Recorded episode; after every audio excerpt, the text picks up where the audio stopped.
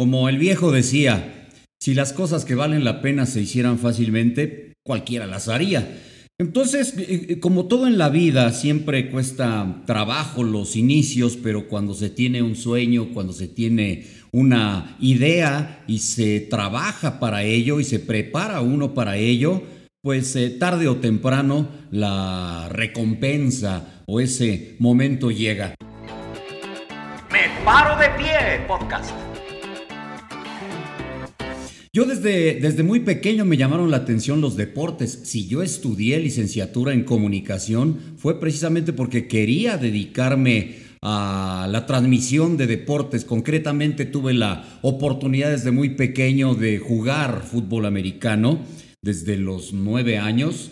Eh, durante 14 años, 15 años fui jugador de fútbol americano y fui entrenador de fútbol americano también. Entonces siempre mi idea fue estar involucrado en el deporte desde muy chiquito, haciendo ejercicio, jugando. Todas mis, mis semanas eran de entrenamiento, mis fines de semana eran de, partidos y con eso viví y con eso crecí. Y entonces eh, mi idea siempre fue dedicarme al deporte, después comentándolo. Hay, hay quien dice, hay algunos compañeros que dicen que se dedicaron a esto porque son futbolistas frustrados. Eh, en mi caso no lo fue. En mi caso sí tuve la oportunidad de jugar el, deporte que en ese momento más me gustaba, que era el fútbol americano, y tuve la oportunidad en las diferentes escuelas en las que estuve también de formar parte de los equipos de fútbol, de las selecciones de fútbol, soccer. Entonces, realmente yo no me sentí frustrado en el deporte, jugué hasta el nivel que quise en el fútbol americano, el nivel más alto que en ese momento había en México, y, entonces digamos que esa etapa la cumplí plenamente. Después ingresé a, la universidad con esa idea de dedicarme a comentar el deporte. Yo veía a los grandes maestros de la crónica deportiva y me emocionaba y me llamaba la atención. También desde muy chiquito yo cuando tomaba la pelota y corría ahí en la, en la calle, en, eh, afuera de la casa, pues yo me iba narrando mis, mis jugadas, ¿no? Digamos que ya traía yo esa esa idea. Y, cuando termino la universidad, bueno, dentro de la universidad, cuando estaba yo estudiando, tuve la oportunidad de acercarme, la primera vez que me acerqué a los medios, de estarle buscando y rascando y por acá y por allá, entré a Univisión un rato, lo que, eh, perdón, a Imevisión, perdón, Imevisión un rato, lo que ahora se conoce como, como TV Azteca, pero ahí no hacía nada relacionado con el deporte, trabajaba yo Em, una producción de un programa semanal que se llamaba Forjadores de nuestra historia. Era un, eh, un programa de concursos que grabábamos eh, los fines de semana, bueno, por ahí de jueves, viernes, grabábamos tres, cuatro programas e íbamos un día junta y el fin de semana se grababa y así más o menos eh, era la dinámica de aquel momento, programa de historia, de concursos y ese fue mi primer acercamiento haciendo, digamos, las prácticas profesionales que además me las pagaban, ¿no? Pero mi idea siempre era dedicarme al deporte. Termino la universidad y surge la oportunidad de tomar un curso de crónica deportiva en la XCW. Em, lo que en aquel momento era la gran XCW, estoy hablando pues por ahí de 1989, 90, eh, y, y, entonces entró 1989, sería principios del 89, eh, voy a hacer el casting de, ese curso, pretendiendo entrar a ese curso con don Raúl del Campo Junior. Fue mi hermano el que me dio el tip porque me dijo, oye, escuché un comercial que dice que están haciendo castings para, para cronista deportivo. Fui, hice el casting y pues no me quedé. No me quedé. Em, me dijeron que pues no, no era apto para ello. Me fui a mi casa muy triste y ahí fue donde pensé, ah, como chingados, no. Regresé al, al, día siguiente con don Raúl del Campo Junior, que él fue un productor de primera línea de deportes y de muchas otras cosas. Él nos platicaba anécdotas de cuando le producía cosas en la W a, a Pedro Infante, por ejemplo, imagínense nada más. Entonces regreso con este señor y le digo, ¿sabe qué? Hágame otra prueba, póngame unos días a prueba y si no sirvo yo mismo me voy a dar cuenta y usted también me va a decir y me regreso a mi casa y tan tan. Entonces me dio la oportunidad de tomar el curso Bueno, para no hacerles el cuento largo, mm, a los meses que, que iba terminando el curso, el mismo don Raúl del Campo Junior nos empezó a mandar, empezó a mandar, perdón, a, gente, a compañeros, a hacer algunos comentarios de partidos de fútbol en radio. Y fui uno de los que mandó. Recuerdo muy bien aquel partido, fue un Cruz Azul contra Tampico Madera un miércoles por la noche en el Estadio Azteca. El estadio estaba vacío, pero caramba, yo Nunca me había parado en la cancha del Estadio Azteca antes, había ido a la tribuna y, ahí recuerdo que había hecho mi, mi examen de admisión para, para la prepa, si mal no recuerdo, una cosa así, pero no me había parado nunca en la cancha. Ese día que entro a la cancha, vi el estadio inmenso, enorme. Además, les repito, estaba vacío porque pues el partido no llamaba mucho la atención. Había en el esquema de producción de don Raúl del Campo Junior, eh, ponía gente a comentar en la media cancha. Uno en la portería norte y otro en la portería sur. Él, la portería sur, le llamaba la portería de los pendejos. Porque como estaba el rincón, no era por donde salían todos los jugadores, no te comprometías a hacer entrevistas, a, tener más actividad durante la, transmisión, la misma producción. Él, don Raúl, no, no te lo pedía porque pues, al estar al fondo no se requería, entonces por eso era la portería de los pendejos, o sea, los tontos los mandaba para allá, o a los que iban iniciando, que era mi caso. Con aquel partido que lo, lo recuerdo con mucho nervio, y con, con, mucho cariño, que fue la primera oportunidad que tuve de acercarme a un micrófono ya que algo mío se escuchara al aire. Y de ahí em, terminamos el curso, surge la oportunidad de ingresar mediante una situación muy particular a Televisa. Pero eso, eso se los voy a platicar más adelante, porque en este inter en este inter entre que termino la universidad, que empiezo el curso de cronista deportivo, pues yo dije, caramba, se me hacía casi imposible encontrar la manera de ingresar a ese mundo de la crónica deportiva y yo dije, ya terminé mi carrera de comunicación, tengo que empezar a buscar trabajo. Y no es como ahora, ¿no? Que que mediante la computadora o las diferentes aplicaciones que hay o como, como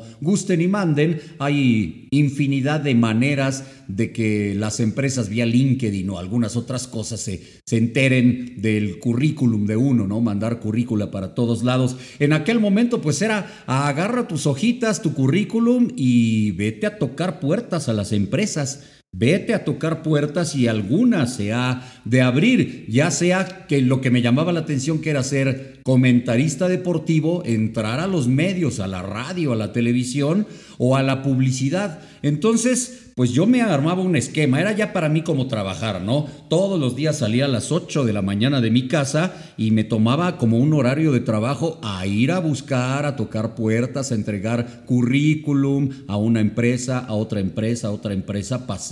Por infinidad de, de agencias de publicidad, no me aceptaban ni ninguna. Por algunos otros eh, departamentos de comunicación, les puedo decir de Telmex, de Pemex, eh, en empresas como Nestlé, como también una gran cantidad de empresas privadas y pues no pegaba, no corría con mucha suerte. Y recuerdo que en alguna ocasión se me había dado, se me abrió la la ventana de una en Telmex. Lo que pasa es que requería ya de mucha experiencia y estuve muy cerca de quedarme, pero en aquel momento era el director de comunicación de la oficina de comunicación de Telmex. Tendría yo, uff, iba terminando la universidad, 22, 23 años, y no tenía yo los elementos necesarios como para poder mm, tomar ese cargo, ¿no? Que fue, digamos, una muy buena oportunidad que se me presentó, pero, pero no, no la podía tomar en ese momento y además mi idea estaba enfocada en otro lado, pero se tocan y se tocan y se tocan puertas. Una que recuerdo también mucho que toqué en una empresa de radio. Si mal no recuerdo era Corporación Mexicana que tenía sus oficinas ahí por el Ángel de la Independencia, del lado donde está el, el hotel, en uno de esos edificios. Llegué, toqué la puerta, recuerdo muy bien la persona que me hizo el casting. El casting duró de locutor de radio, me acuerdo que era eh, empezarle por ser locutor musical y comercial. Entonces me hizo el casting. El casting duró, si acaso, un minuto y me dijo, no, gracias, no sirves para esto y a lo que sigue. A esa persona me la encontré muchos años después, obviamente él no me reconoció, yo sí, ya me conocía, vamos, como Jorge Pietrasanta, muchos años después, y se acerca a mi oficina, en aquel momento era yo el eh, jefe, el gerente eh, del encargado de deportes de Grupo Asir, y él tenía relación, su empresa, esta corporación, con Grupo Asir, y me dijo, oye, yo soy uno de tus grandes admiradores de, de tu comentario deportivo. Y me acordé que fue el mismo que en aquel momento me había dicho, no sirves, adiós, búscale por otro lado. Eh, a esto voy con que pues se tiene que tocar puertas y se tiene que saber cuando quieres dedicarte a este negocio. Yo hablo del deporte, pero puede ser cualquier otro del entretenimiento, de los medios de comunicación, eh, que la mayoría de las veces nosotros trabajamos cuando la gente está descansando, se quiere divertir. Porque muchas veces me dicen, wow, es que qué padre tu chamba. Y cuando se dan cuenta que uno trabaja cuando los demás están viendo los partidos, están disfrutando con la familia, echando la chela, eh, viendo un juego que les llama la atención, pues nosotros estamos trabajando. Entonces esa perspectiva ya no les gusta y por eso muchos ya no se dedican a esto. Pero si realmente quieres, no hay más ¿eh? que estarle buscando. Y yo agradezco a Dios que me encendió la velita en aquel instante en que me habían rechazado del curso de comentarista de cronista deportivo de regresar y pedirle a Raúl del Campo una nueva oportunidad, porque después de, haber tenido esa presentación del partido de Cruz Azul en 1989, ya en 1990 terminando el curso, requieren, cuando iba a empezar la Copa del Mundo de Italia, en Televisa le, le llaman a Raúl del Campo y requerían de, de, comentaristas, porque como la mayoría iban a viajar a Italia, al Mundial, pues requerían de gente que se quedara aquí a cubrir esos puestos, que era básicamente de reporteros y reporteros en radio y algunas transmisiones de radio y estas cosas, ¿no? Eh, nos mandó a cinco, don Raúl del Campo nos mandó a los cinco que habíamos terminado pues eh, mejor capacitados, digamos, de aquel curso de cronista.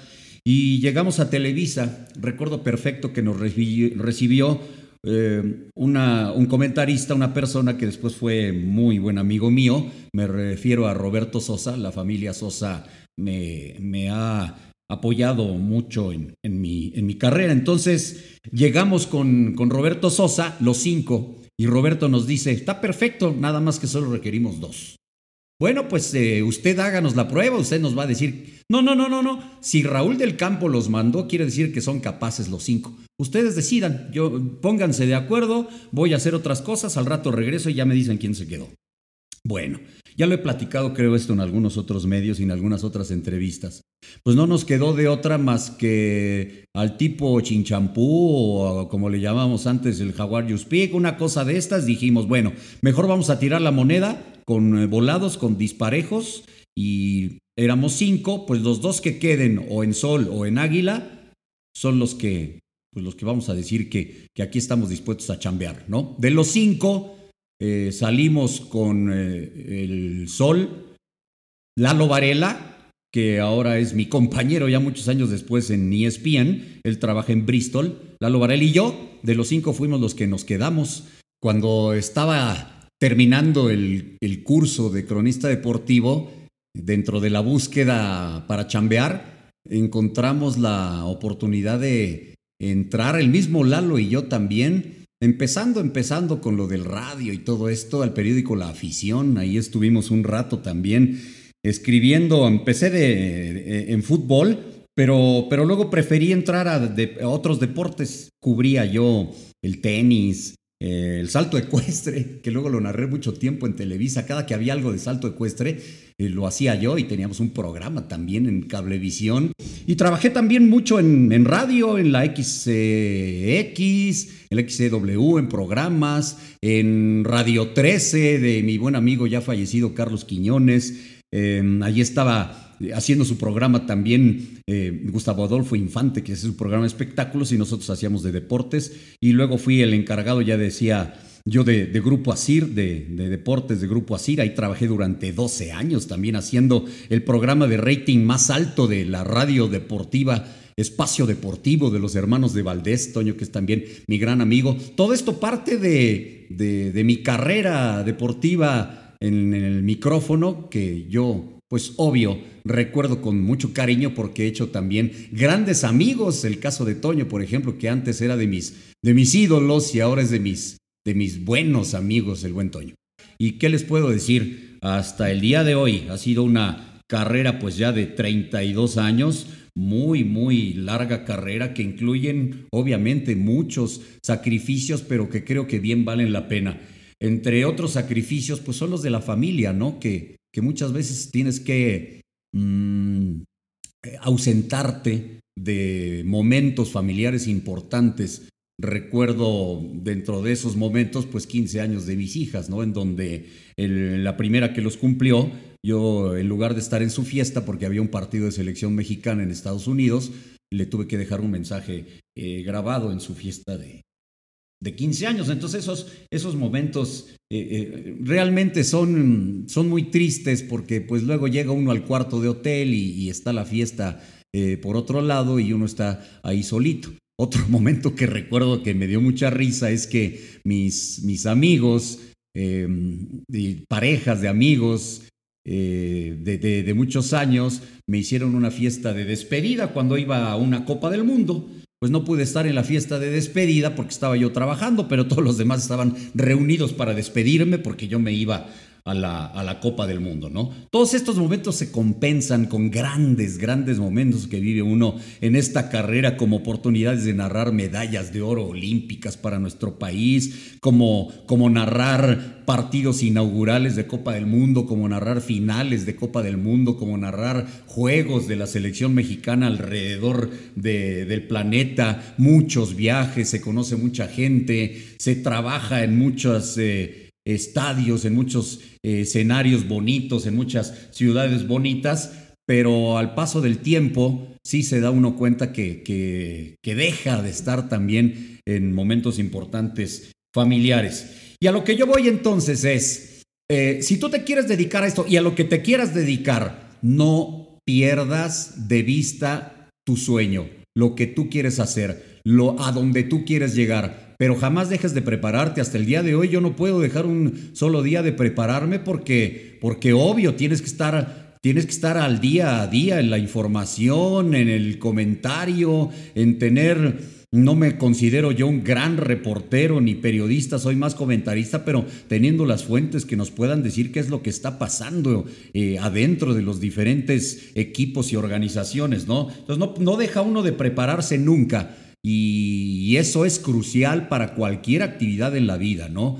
Se, tiene un sueño, se trabaja para ello, la suerte de alguna manera se busca siempre, porque me, han dicho mucho, oye, qué suerte de aquel volado en donde quedaron Lalo Varela y tú para empezar a trabajar en, en Televisa. Yo creo que también esa suerte se busca, ¿no? Porque si en aquel momento me dice don Raúl del Campo, no eres apto para ello y me voy a mi casa y me encierro, no hubiera pasado nada. O cuando esta persona me hizo el casting de radio y me dice, no sirves para esto, y me voy y me encierro en mi casa o me dedico a buscarle por otro lado, no hubiera pasado nada. Entonces la suerte al final del camino se busca y llega. Y es cuando uno esa puerta se abre, la tiene que agarrar, que tomar el toro por los cuernos y vámonos para adelante. Es como cuando también tomé la decisión de dejar Televisa después de 26 años y tomar esta extraordinaria, bonita oferta que tenía yo de ESPN, a donde ya había yo soñado trabajar antes. Dije, como el paso de la muerte, como el paso de la muerte. Me brinco de un caballo a otro y vámonos, me agarro de la crin y a seguirle. En conclusión, mis inicios de todo esto se dieron desde niño cuando a los nueve años empecé a jugar fútbol americano y desde antes cuando yo quería jugar fútbol y quería jugar en las chivas y mi papá me decía te voy a meter a la América, ¿cómo a la América? Y yo lloraba porque pasábamos enfrente de un kinder que se llamaba América y mi papá ahí te voy a meter, yo lloraba y al grado de que no quise jugar fútbol y empecé a jugar americano con mis hermanos porque no me metieron a las chivas. A partir de ese momento yo creo que se marcó mi vida de dedicarme a los deportes, a lo que me dedico felizmente hasta el día de hoy, porque yo digo que es un hobby que me encanta, que hago todos los días y que además me pagan. Ay, adiós.